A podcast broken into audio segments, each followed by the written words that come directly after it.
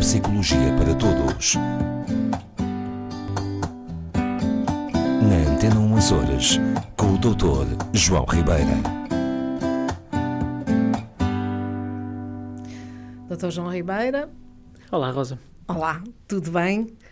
Hoje, qual é a sua proposta? Olha, hoje trago eu uma proposta eh, que é falar sobre o cerebelo. Cerebelo, isso é uma parte do nosso cérebro assim que, É. Não, é, que não é muito grande, pois não? Não, até porque, como o próprio nome indica, cerebelo é, no fundo, hum, relacionado com o cérebro pequenino. Pronto. Hum, e, e porquê que falar do cerebelo? O cerebelo é uma estrutura. Lembrei-me disso, lembrei-me que, que é importante às vezes lembrar certas partes do, do, do cérebro, como, como todo, que apesar de nos esquecermos e de ser um bocadinho negligenciados, são extremamente importantes. E o cerebelo é exatamente um desses órgãos. O cerebelo, como eu estava a dizer, é uma espécie de um cérebro pequenino, dentro, dentro não, adjacente ao, à, à estrutura maior do, do encéfalo, vamos dizer assim, e que fica na parte posterior, portanto, na parte de trás da cabeça, eh, abaixo, portanto, junto assim à, à parte, do, perto do pescoço, digamos, atrás do, do chamado tronco cerebral. E uma coisa, uma primeira curiosidade sobre o cerebelo é que o cerebelo tem cerca de um terço do volume do cérebro. Mas é muitíssimo importante, é isso? Mas é extremamente importante. Tem mais de metade de todos os neurónios do cérebro. Meu Deus, como é possível? Portanto, tem uma concentração super elevada de células neuronais e isso, desde logo, nos indica que é uma área com grande atividade. Então, para que serve o cerebelo? Esta é é. Exatamente. O cerebelo está primariamente eh, ligado às funções motoras.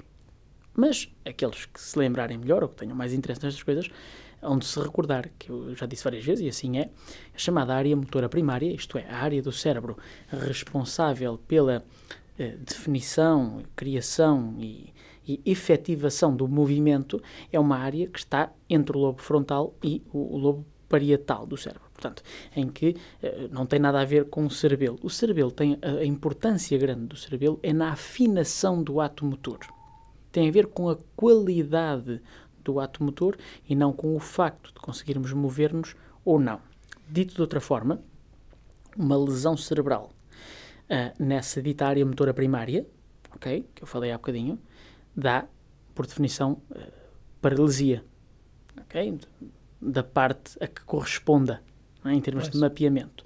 Pode ser, eh, enfim, por inteiro, mas normalmente é do chamado hemicorpo, portanto, da metade eh, contralateral ao lado da lesão, isto é, se a lesão for do lado esquerdo, eh, tende a ser uma paralisia do lado direito e, e vice-versa. Isso é o que acontece às vezes nos AVCs. Precisamente, é precisamente, tal igual.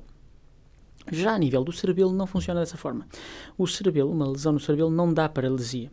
Uma lesão no cerebelo dá uma alteração da qualidade do movimento. Por exemplo, a nível do andar surge o que se chama uma, uma ataxia da marcha, por exemplo. Ou seja, em que o andar já não é fluido, não é equilibrado, a pessoa tende a- a- a ter, a ter alterações do, do ponto de equilíbrio do seu corpo. Anda mal, mas anda, não fica paralisado. Isto é extremamente importante percebermos. O cerebelo é uma espécie de um centro de, de melhoria, de otimização da função motora. É muito interessante, é uma área do cérebro extremamente interessante exatamente por isto. Está como que é uma espécie de, um, de uma secção eh, em si mesma. Também tem dois hemisférios, igual ao, ao cérebro maior, digamos assim, esquerdo e direito. Depois tem um conjunto enorme de estruturas internas, enfim, diversas estruturas. E, mas é extremamente curioso por isto, por causa desta função de otimização de funções. Acontece exatamente o mesmo a nível não motor. O cerebelo não tem só a função motora, tem aquilo que nós chamamos uma função de computação. Portanto, que, que absorve as, as informações, é isso? Também, sim, no fundo, torna automático e eficaz o que inicialmente é difícil, moroso e que nos eh, eh, requer recursos cognitivos. Por exemplo, aprender um ato motor complexo, ou seja, eh, conduzir, andar de bicicleta. Quando começamos a aprender, ou ou outro tipo de atividade física, por exemplo, qualquer coisa deste tipo, que seja mais complexo, ao princípio custa-nos, é laborioso, eh, leva várias fases. eh, quando a gente aprende a conduzir, se tivéssemos eh, quatro pernas e, e quatro braços, não, não chegava para tudo. Daria muito jeito. Eh, pronto, mas E, e, a maioria das pessoas que depois vai conduzindo e que, enfim, o faz de forma adequada, falo até quase sem pensar. Isto é exatamente pela boa, pelo bom funcionamento do cerebelo. É um órgão muito especial neste sentido. E depois, claro, diga, diga. Eu uh, estava a pensar, por exemplo, em algumas quedas Sim.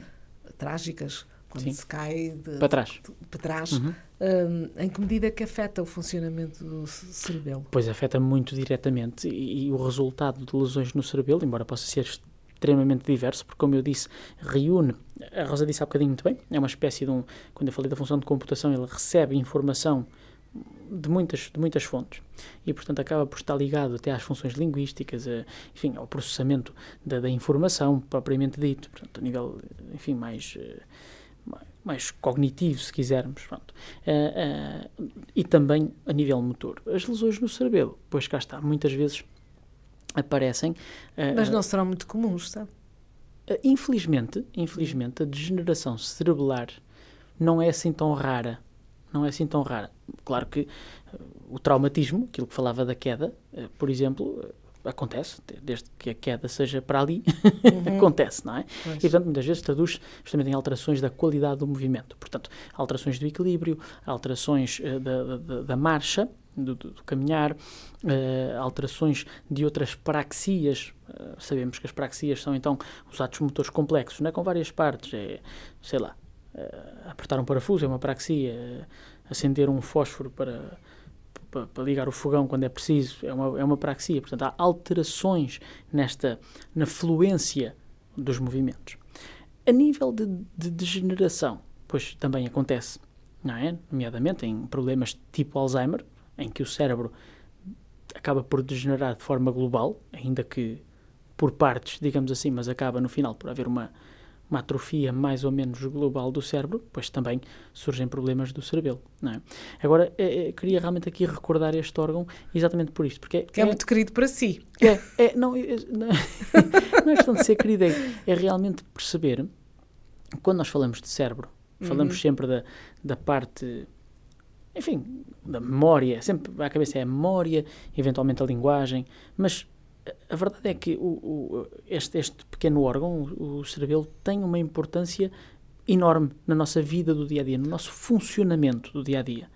Percebe? E- Ou seja, por exemplo, enquanto eu posso, eu posso ter um problema, um AVC qualquer, por exemplo, e ficar, eh, por exemplo, hemiparético, isto é, com, com a tal paralisia do lado eh, contralateral ou, da, ou da- do AVC, da lesão. Tudo bem. Mas Que é assim que acontece sempre. não, não sempre, não sempre. Depende, pode, pode, afe- os AVCs são extremamente variados, não é? disso já falamos muitas vezes. Depende do sítio onde der o AVC e da área cerebral que afetar. Não tem que ficar hum, necessariamente eh, paralisado em nada disso, depende, depende da zona. Mas a verdade é que acontece com bastante frequência. Mas eu perco realmente o movimento de um dos lados, não é? Mas o, o, o outro lado fica com um movimento normal. Normal.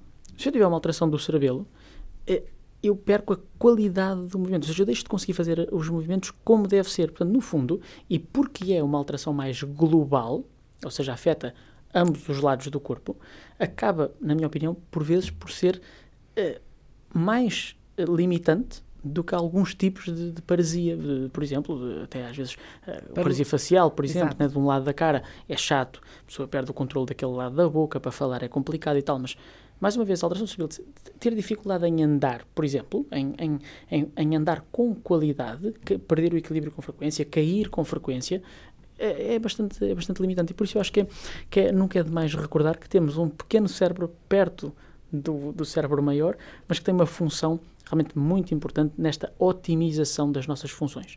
Sem cerebelo não poderíamos, obviamente por razões óbvias, não, não seria possível eh, viver com, com, com qualidade, digamos assim, como é óbvio.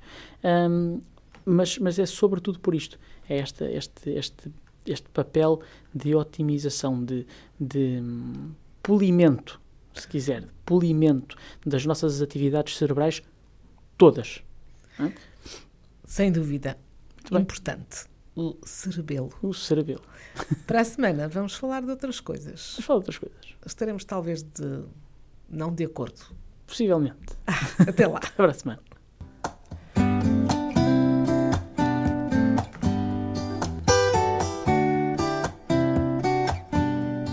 Neuropsicologia para Todos.